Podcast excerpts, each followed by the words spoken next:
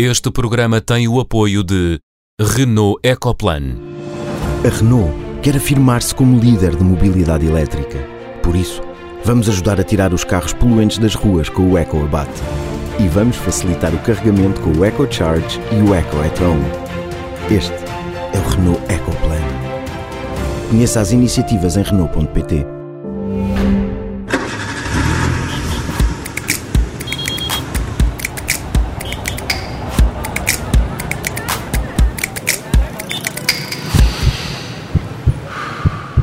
Bem-vindos ao Som Ambiente desta semana. Eu sou João Miguel Santos e comigo estão o António Paula Soares, engenheiro biofísico, a Catarina Grilo, bióloga marinha e a Sofia Guedes Vaz, filósofa do ambiente. Olá, como estão?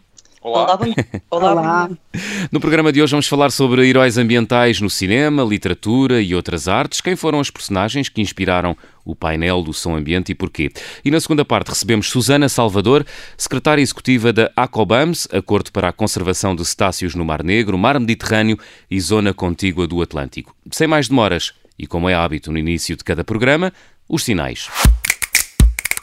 E o sinal vermelho do programa desta semana é do António para Portugal que teima em reincidir, é isso, António? É, é isso. Esta semana tivemos uh, um relatório dos resíduos urbanos de 2019 que foi fechado pela Agência Portuguesa do Ambiente, em que nesse ano, 2019, apesar de ter havido fortes investimentos na recolha seletiva, uh, continua a mostrar um país que caminha muito lentamente no sentido de aproveitar o, o seu lixo.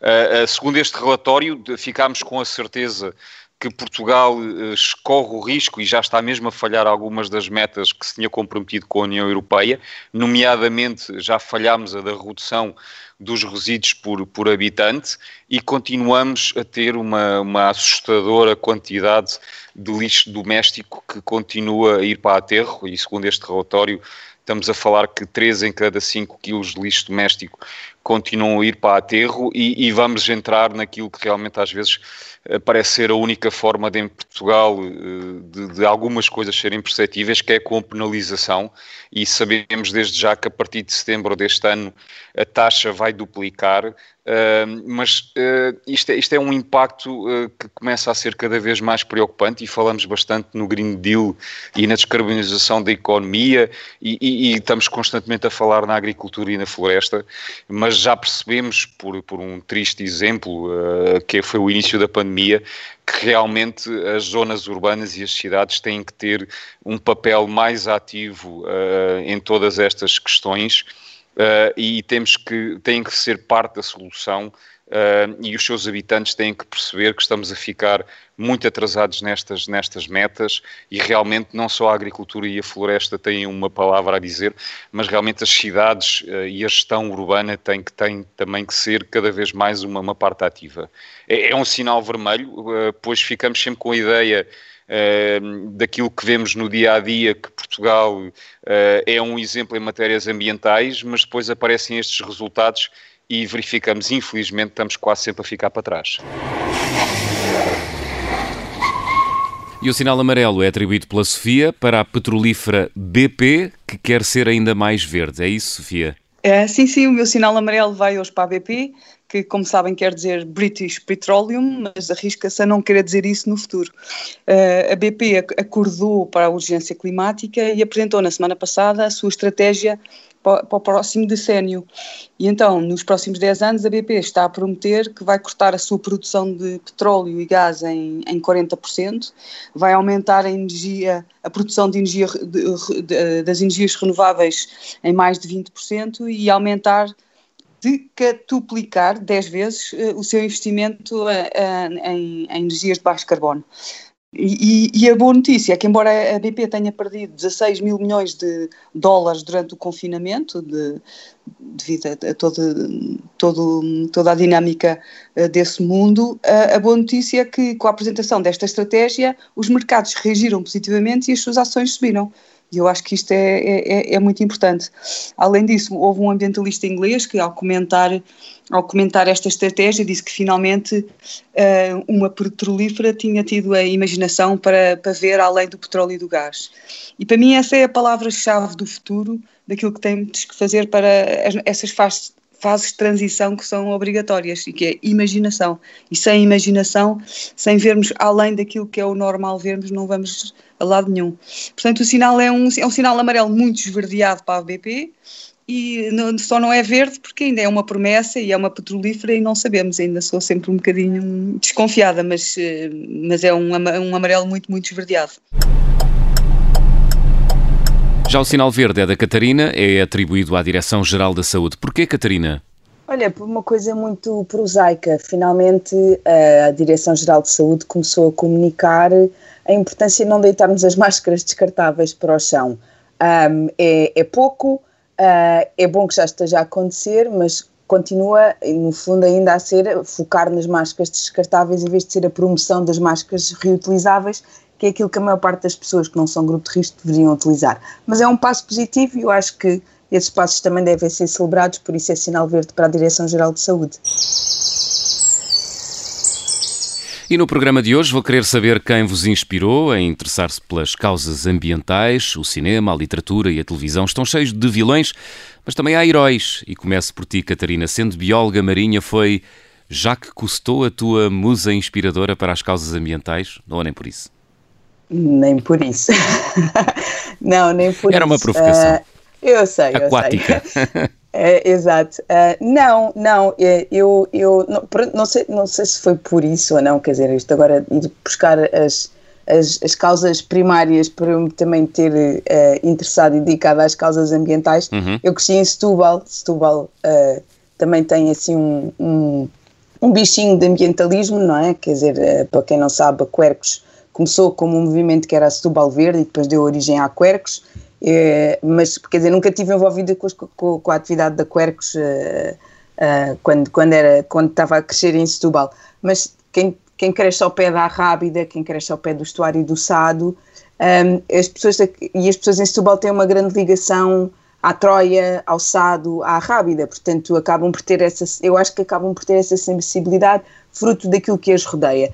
Agora, heróis, heróis, eu, eu, eu, eu quando, quando começámos a falar sobre, a preparar este programa e falámos da questão do cinema, da literatura, e eu lembrei-me da Erin Brockovich, eu uhum. acho que a, história, que é a história de uma pessoa comum, até um, ela até é aquele protótipo do underdog, não é? A mãe solteira com três crianças pequenas, frigorífico vazio, arranja um trabalho e por fruto das circunstâncias acaba a defender as pessoas que, que pronto que estavam a ser eh, afetadas por contaminação da, da água por causa uhum. de uma fábrica que havia perto. Para Mas, contexto dos nossos ouvintes, estamos a falar de uma advogada dos Estados Unidos nos anos 90 que depois sim, acabou em filme, num filme de 2000 com, com numa interpretação de Julie Roberts.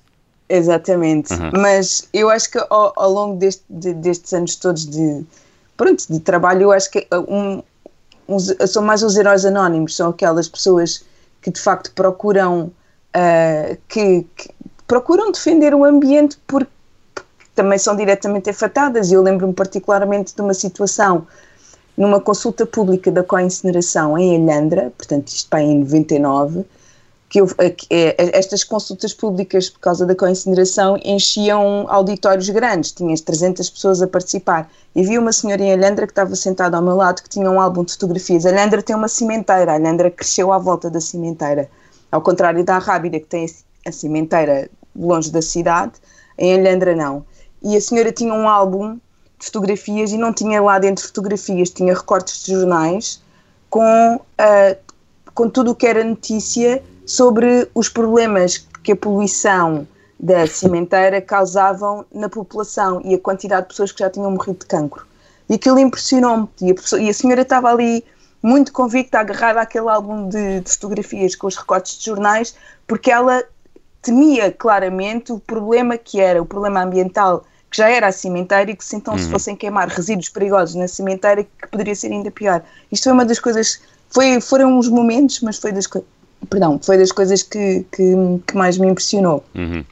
Vamos ouvir o, o, restante painel. António, o teu herói é um homem de carne e osso, o espanhol Félix Rodrigues de la Fuente, um homem que se tornou conhecido na televisão pelos seus documentários de vida selvagem. Exatamente, João. O, o Félix Rodrigues de la Fuente, para quem está habituado uh, neste meio uh, rural de interação e trabalho na conservação da natureza, é, é de facto um, um, exemplo de vida.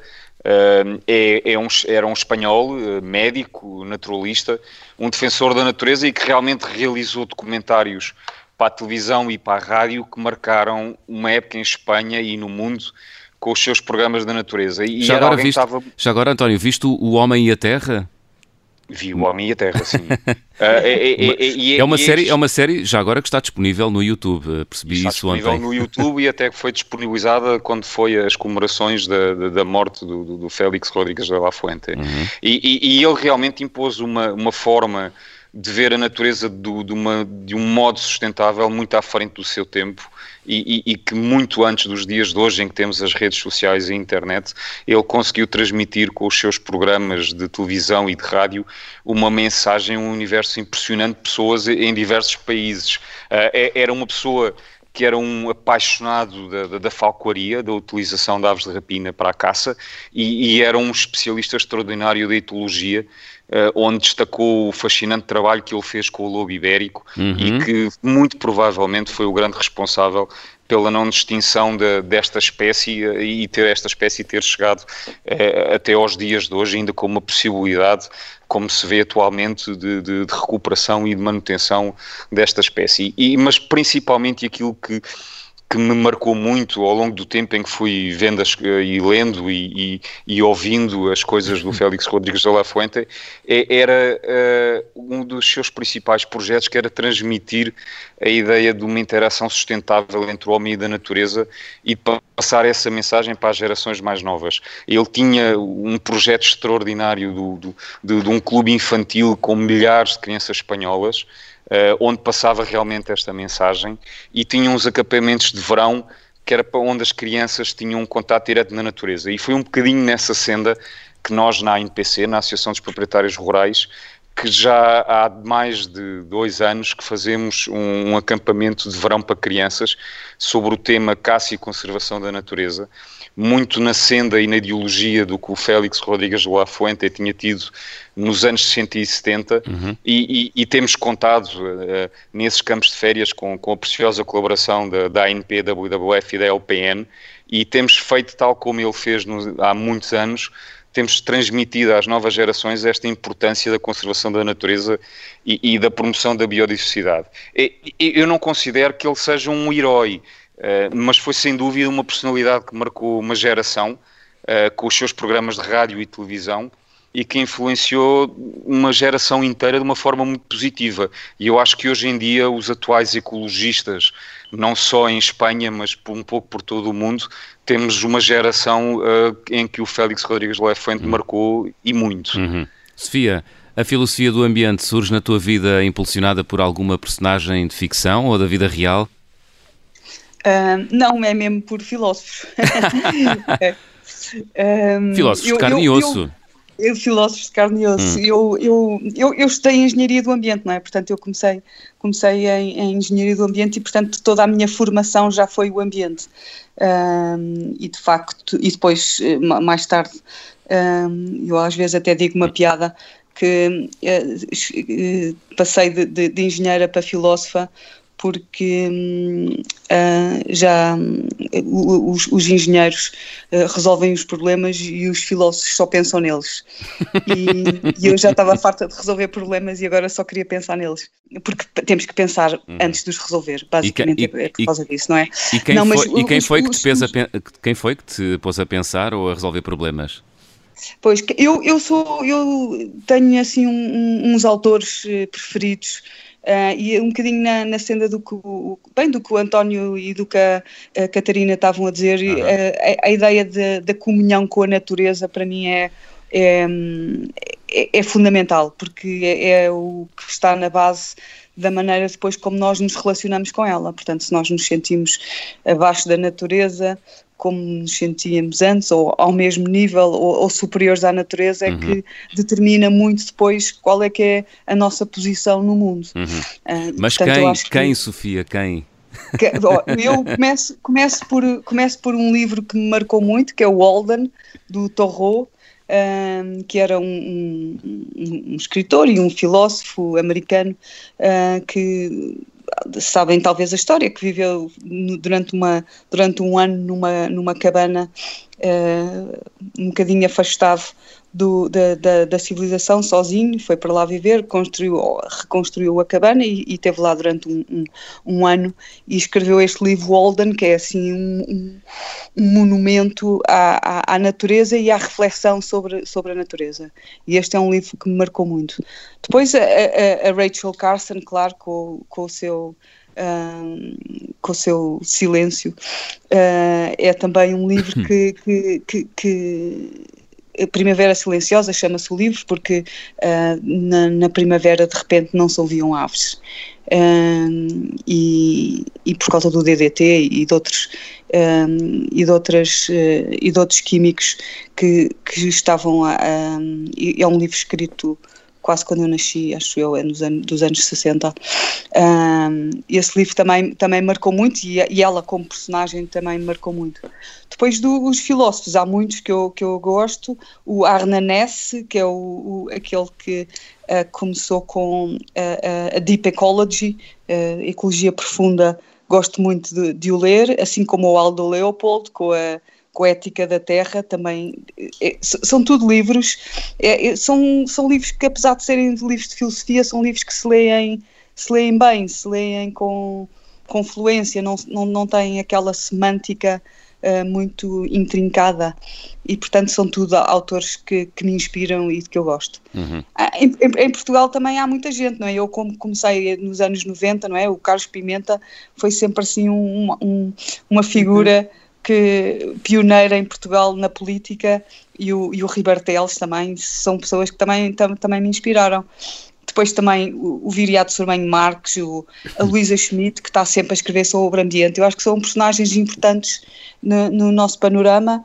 O Francisco Ferreira também, meu colega de, de, de faculdade, uh, e que também acho que é uma das figuras públicas mais conhecidas em Portugal. E agora o Miguel Araújo, que ganhou o prémio, prémio o quê? Pessoa, pessoa. ou Camões? Pessoa. É, a pessoa, uh, e que também acho que é uma personagem cada vez mais, mais, mais respeitada na nossa realidade.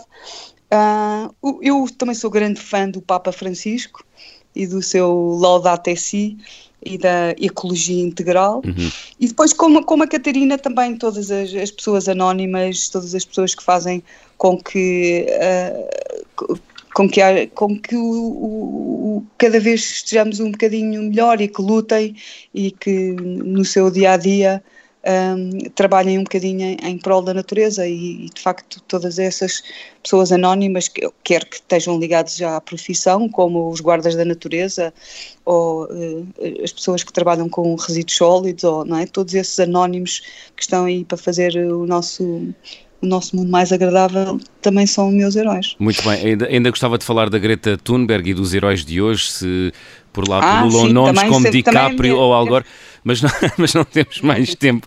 Deixamos isso para outro programa, pensamos nisso, uh, já a seguir a música de elevador. E a música de elevador é escolhida pela Catarina Grilo. Catarina, para as autoridades que fecharam a praia em Tavira por terem avistado um tubarão, porque é que é música de elevador este, este aparente excesso de zelo das autoridades algarvias. É, é, é, exagero misturada com ignorância para uma coisa absolutamente banal que é ver tubarões na costa portuguesa. Um, eles existem, há diferentes espécies, uh, não são perigosas, não temos nas nossas águas as espécies que geralmente associamos a ataques de tubarões a pessoas, que isso não, não, não há nas nossas águas, e quer dizer. Uh, eu acho que se calhar para quem trabalha uh, no mar ou para quem trabalha nas praias deveria saber um pouco mais sobre a fauna que nós temos no mar, porque de facto foi um exagero fechar uma praia porque houve um avistamento de um tubarão uh, um bocadinho ao largo, que afinal poderia não ter sido um tubarão, afinal poderia ter sido uma orca. As orcas também não se costumam aproximar da costa, também as há na costa portuguesa, alimentam-se de peixes uh, que também há na costa portuguesa. Uh, portanto, isto é, é, um bocadinho música de elevador hum. para vamos a ter calma, não é preciso entrar em pânico, porque há um peixinho uh, na costa portuguesa. Final da primeira parte, regressamos já a seguir a uma curta pausa. Até já.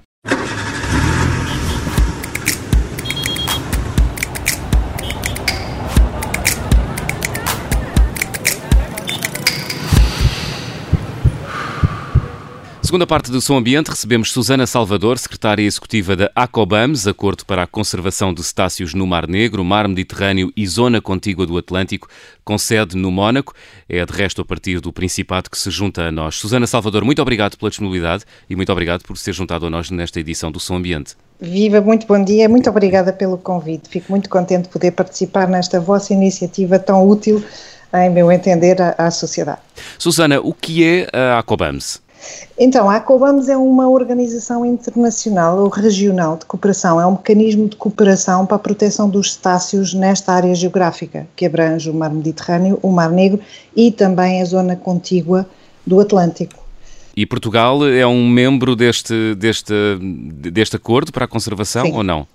Sim, Portugal é também um, do, um dos países eh, que fazem parte deste, desta organização, um dos 24 países. O último a aderir foi a Turquia, em 2019. E, e, Portugal é também um país, sim, uma parte contratante, sim. Uhum. Susana, quer explicar o que é que são cetáceos para os nossos ouvintes? Pois, cetáceos são mamíferos marinhos e por isso a Acobams lida com a conservação e tem vários aqui, vários objetivos. O primeiro é angariar o conhecimento sobre estas populações. Mamíferos marinhos como as baleias e os golfinhos. Há 11 espécies de cetáceos uh, no Mediterrâneo, três específicas do Mar Negro e a Acobams lida com todas elas e, eventualmente, e, e com todas outra, com outras espécies que não sejam residentes, por assim dizer, desta da área geográfica, mas que atravessem a área. E quais é que são os cetáceos portugueses, então? Não, não há cetáceos portugueses, esses cetáceos também podem estar presentes na, na área contígua do Atlântico, mas estamos a falar da baleia comum, do golfinho comum, da baleia piloto, da orca, do boto, do cachalote, os golfinhos, os, várias espécies, o ruás, portanto, quer baleias, quer golfinhos. Ah, está bem que temos muito na nossa costa. Temos golfinho, muitos golfinhos, sim, e, e baleias também, mas pronto, tem, são animais migratórios e é por esta razão que a organização ACOBAMS uh, faz parte e foi instituída sob a égide da, da Convenção das Espécies Migratórias e Fauna e Animais Selvagens. Sana, quais é que são as principais ameaças à, às baleias e aos golfinhos, uh, tanto na área da Acobams como especificamente em Portugal? Uh, as ameaças são as mesmas, as ameaças são as mesmas como em relação a todos os recursos marinhos, não é? Mas uh, as ameaças provêm essencialmente das atividades humanas, tudo aquilo que nós fazemos no mar, mas não só no mar, também em terra porque por vezes pensamos é o que é que acontece no mar que tem implicações. Aquilo que nós fazemos em terra, tudo o que resulta das nossas atividades, os poluentes, Uh, soluções não sustentáveis do ambiente, tudo isso implica e tudo o que se faz em terra vai parar ao mar. Falamos da agricultura, pecuária, todas as indústrias, todo o lixo invisível que acaba no mar. As substâncias perigosas, radioativas para a saúde humana também acabam no mar e afetam, obviamente, negativamente toda a, vinha, toda a vida marinha e os cetáceos, inclusivamente. Depois, no mar, há uma série de atividades que têm hum, implicações drásticas na vida destes animais e estamos a falar do tráfico do tráfego marítimo, estamos a falar das interações com as atividades humanas, das indústrias offshore, um, da pesca, de, da pesca mesmo assim é ainda, uh, não, não sabemos, não, não posso dizer que se, é, que se é mais gravoso ou menos, mas há todo o barulho que nós pomos no mar e que afeta enormemente a vida destes animais que dependem de, dos sons e que são afetados muito nocivamente pelo barulho horrível que, que as atividades humanas produzem no mar. E depois todo, todo o, lixo que nós introduzimos, não é? Eu, eu gostava de falar um bocadinho especificamente no, na, na, questão das pescas, porque tem sido um, um, um, assunto já um bocadinho mais falado cá em Portugal. Claro. Uh, até houve recentemente um, um vídeo que mostrava uh, portanto, a, a arte de chávega a arrastar, uh, portanto, a rede apanhou uns golfinhos e os golfinhos foram arrastados mesmo até à praia. Isto foi há umas semanas, não sei se, não sei se viu, mas uh, quando as pescas afetam as, uh, os golfinhos, e acho que é mais os golfinhos até aqui do que do, propriamente as baleias, isto é um problema específico da, de, de certas artes de pesca que terão sempre esse problema, ou é da forma como se operam essas artes de pesca? Pois, é, eu, eu acho que vi esse vídeo, eu tenho a impressão que foi, eu só vi se calhar a parte final em que os pescadores tentaram salvar, era uma família de golfinhos, creio, tentaram uhum. arrastá-los até ao mar nas ondas, foi isso, não foi? Foi esse vídeo sim, sim. que foi divulgado. Pois eu por acaso eu vi essa parte e, e, a, e, a, e a ação notável dos pescadores.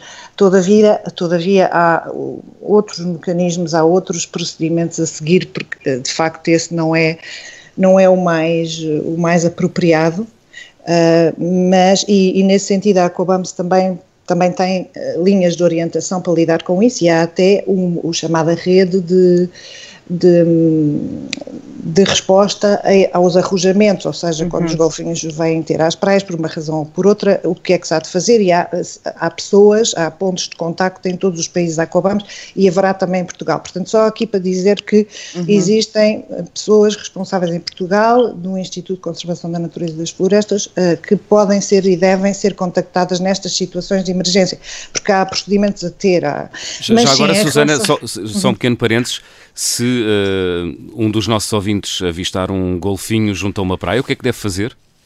O que deve fazer é contactar o, os pontos de contacto em Portugal. No caso português, é, é, o ICNF. O Instituto de Conservação da Natureza e Florestas. Exatamente. exatamente. Então, mas os nadadores salvadores vão saber isso.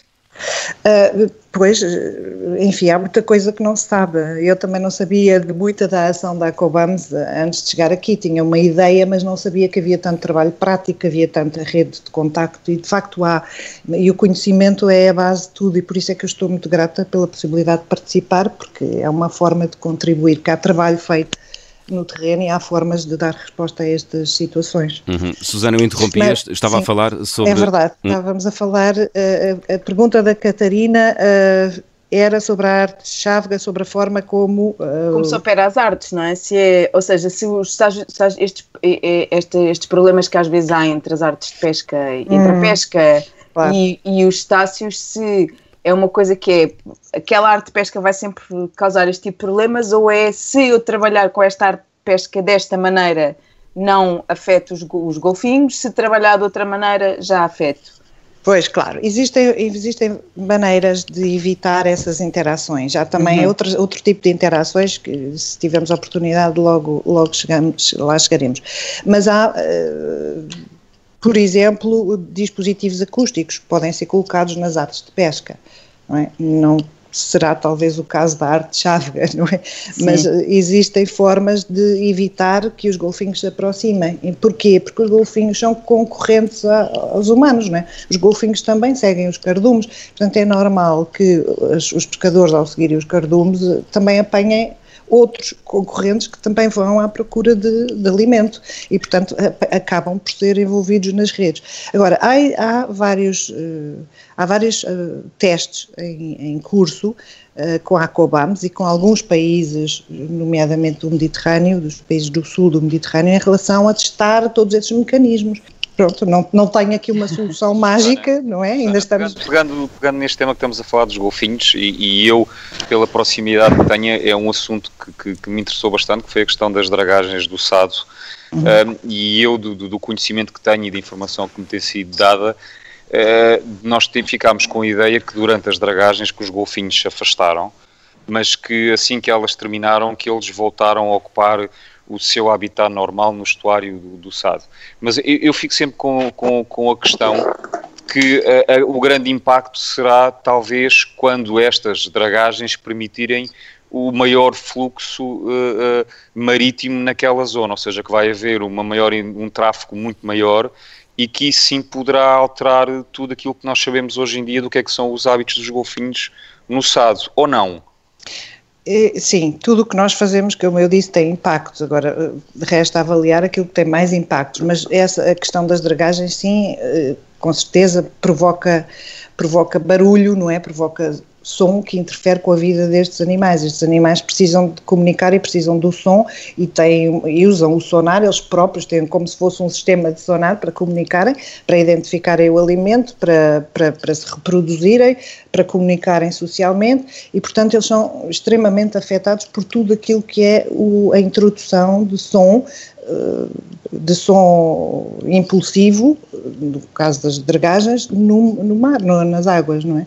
e, portanto, claro que são impactados, é por essa razão que eles se afastam. Uh, no entanto, mesmo essas atividades podem causar um, danos irreversíveis nos golfinhos. Às, às, vezes não percebemos porque é que os golfinhos vão dar à praia, enfim, são. Uh, e, e, muitas vezes se pensa, ah, suicídio ou só não sei o quê. Em, em, princípio, não há nada que indique uh, suicídio uh, coletivo da parte dos golfinhos e muitas vezes aqui, as indicações que nós temos é que isso, essas, essas situações, esses episódios derivam de uh, impactos negativos como barulho extremo, não é, que danifica o sistema auditivo dos golfinhos e que os impede de se localizarem, e, ou, então, ou então encontros com navios, por isso choques com navios, eles são atropelados literalmente por navios e, e, e perdem as suas capacidades e portanto também pode acontecer, ou interações com, com redes de pesca, muitas vezes são, ficam presos nas redes, etc. Mas isto para dizer que, por um lado, as dragagens naturalmente causarão impacto, por outro lado, o tráfego, o maior fluxo marítimo também causa impacto. Aliás, o, o, o shipping causa imenso, imenso barulho e imensas colisões também. Susana, as, as, baleias e os golfinhos uh, tornaram-se nos últimos anos um produto económico, sobretudo do mercado turístico chamado whale watching. Uh, em Portugal, Sim. isso existe em alguns pontos da nossa costa. Uh, as empresas de whale watching também são um problema para os cetáceos? Sim, são tudo aquilo que nós fazemos. Imagino que é estar à mesa, com, como diz a nossa vice-presidente do Comitê Científico, estar à mesa com uma refeição em família e aparecer alguém, um intruso, por cima, que passe por cima da mesa, não é? Da, da sua mesa familiar. É aquilo que nós fazemos em relação à observação dos golfinhos e das baleias. Nós, o nadar com golfinhos é exatamente isso. Nós mergulhamos enquanto eles estão à procura de, de alimento, por exemplo. Portanto, nós invadimos aquele espaço, não é? E por isso, aquilo que, eh, não só isso, como a observação, quando nós os, os, os perseguimos com, com, com, barcos, não é, de uhum. recreio, obviamente estamos a introduzir barulho, estamos a, e, estamos a causar uma, uma alteração no comportamento destes animais que, que, que querem fugir, não é? Uhum. Uma coisa é eles quererem aproximar-se Uh, por curiosidade, por iniciativa própria, eu também acabei por fazer isto há pouco tempo, mas com a, a vice-presidente do Comitê Científico, uh, para observar, no, no, âmbito de uma campanha de observação, mas há medidas a tomar, não é? Há a desligar os motores, há a aguardar que eventualmente algum dos golfinhos se aproxime, porque eles próprios podem ter curiosidade em ver, mas nós tivemos a oportunidade de ver várias reações, de várias reações que demonstram, primeiro, a inteligência destes animais, que têm têm um, um, um instinto defensivo, é? em que há um que se desloca como se fosse para distrair as atenções de quem está no barco e, e, e, os outros seguem outro percurso, como para se afastarem ou fugirem de quem os quer observar. Portanto, estas atividades de observação, claro que são crescentes e claro que têm um papel fundamental na economia dos vários países, mas há, e nesse sentido também vos convido a visitar as nossas linhas de orientação em relação àquilo que há a fazer para não interferir demasiado na vida destes animais, no, no, no comportamento destes animais. Uhum. E, portanto, há aqui distâncias, por exemplo, distâncias ao, aos animais que devem ser respeitadas, o desligar os motores, etc. E há observadores, ou seja, agentes uh, certificados há, há, uma marca que, que, é a High Quality Whale Watching, que é uma marca Cobans, que distingue os operadores que seguem boas práticas dos que não seguem boas práticas. E há empresas, já, há empresas portuguesas com esse selo já? Uh, não, não, não há empresas portuguesas com esse selo, porque Portugal ainda não implementou este selo é uma decisão que cabe aos países que fazem parte da Aquabams de implementar. Eh, eh, França já implementou, Mónaco e estamos neste momento, Espanha está neste momento a pensar fazê-lo. E, portanto, os países têm formas de fazer isto. Podem centralizar essa certificação a nível do Estado ou podem delegar essa, essa esse mecanismo de certificação em, em, em ONGs ou outros outras entidades considerem apropriadas para o efeito. Mas eu sei, de acordo com os dados de que temos, que existem mais do que 30 empresas ou agentes eh, que, que, têm essas eh, atividades de observação de cetáceos em Portugal. Mas, oh Susana, mas mesmo que todos fossem certificados, ter 30 empresas certificadas, por exemplo, atrás dos golfinhos do SAD, continua a ser demais, não? A certa altura tem que haver limites também ao licenciamento para esta atividade quando incide sobre determinadas áreas, não é? Porque não, eh, sabemos depois este esforço de observação não fica, não fica diluído ao longo da costa, vai se concentrar mais em zonas onde sabemos que encontramos este tipo de animais. Pois, por isso mesmo é que a certificação, em meu entender, dá resposta a todas essas preocupações, porque eh, assim como a marca é atribuída, também pode ser retirada. E, portanto, nós temos aqui eh, reuniões anuais com representantes dessas, dessas empresas certificadas em relação à manutenção da marca, ou não, mas só por aí, não é? Não vejo. É claro que tudo o resto, tudo que os Estados possam fazer em prol, em benefício do respeito da vida destes animais é, é bem-vindo, não é? Uhum. Estou a dizer o que existe a nível da cooperação internacional do, da COBAMS e dos países que dela faz. E o que, é que, o que é que os países deviam fazer mais que ainda não fazem? Ai, tanta coisa. eu nem sei por onde é que é de começar, mas de facto é como em muitas outras áreas. Eu acho que sem regulamentação a nível do Estado, não, se calhar não se consegue fazer muita coisa. Porque aqui muitas vezes é o enfim, se vamos ter a esperança no bom senso das pessoas, eu quero acreditar que ele existe, uh, não é? Pronto, dependemos, dependemos disso, o bom senso é muito relativo, não é? O meu bom senso não é igual ao seu, enfim, há vários bons sensos. Por isso eu acho que o Estado aqui tem um papel preponderante.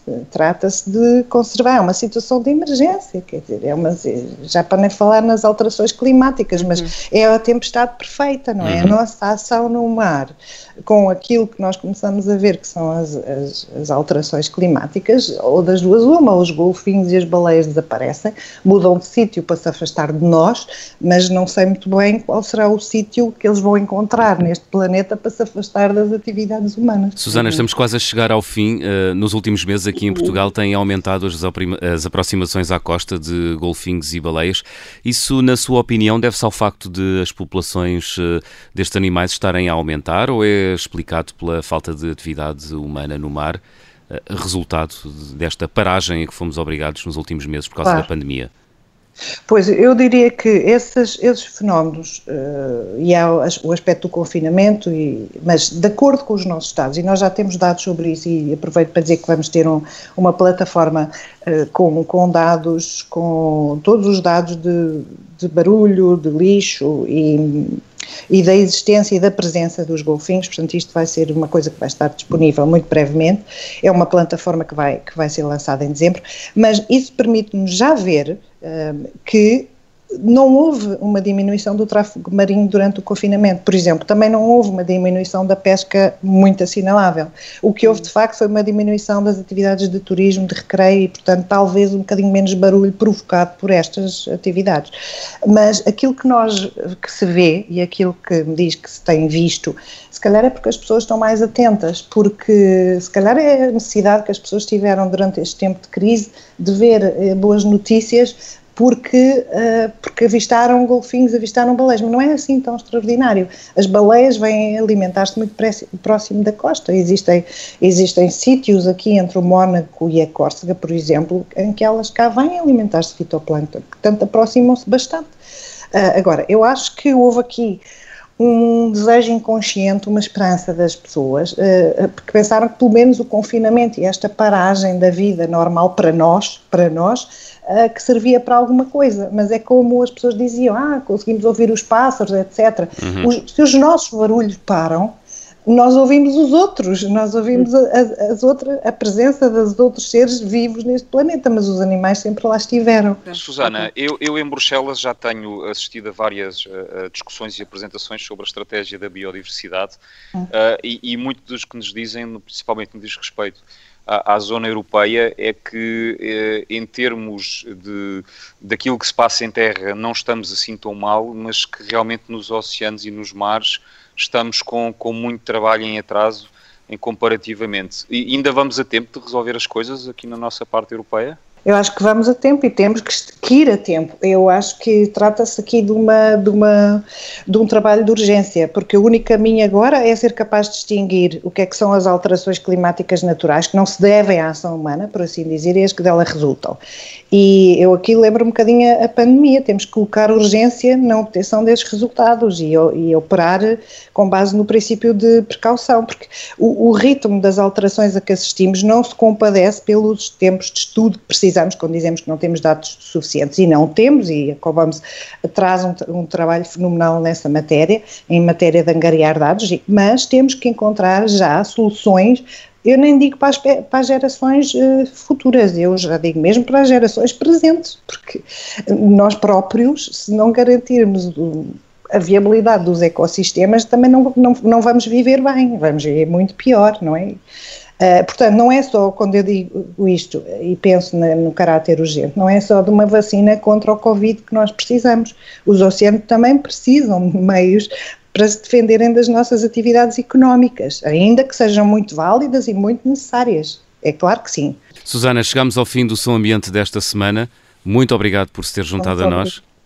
Muito obrigada eu. Foi uma Obrigado, honra e um gosto. António, Catarina e Sofia, temos encontro marcado para a semana. Até lá. Até lá, até para a semana. Até, até para a semana.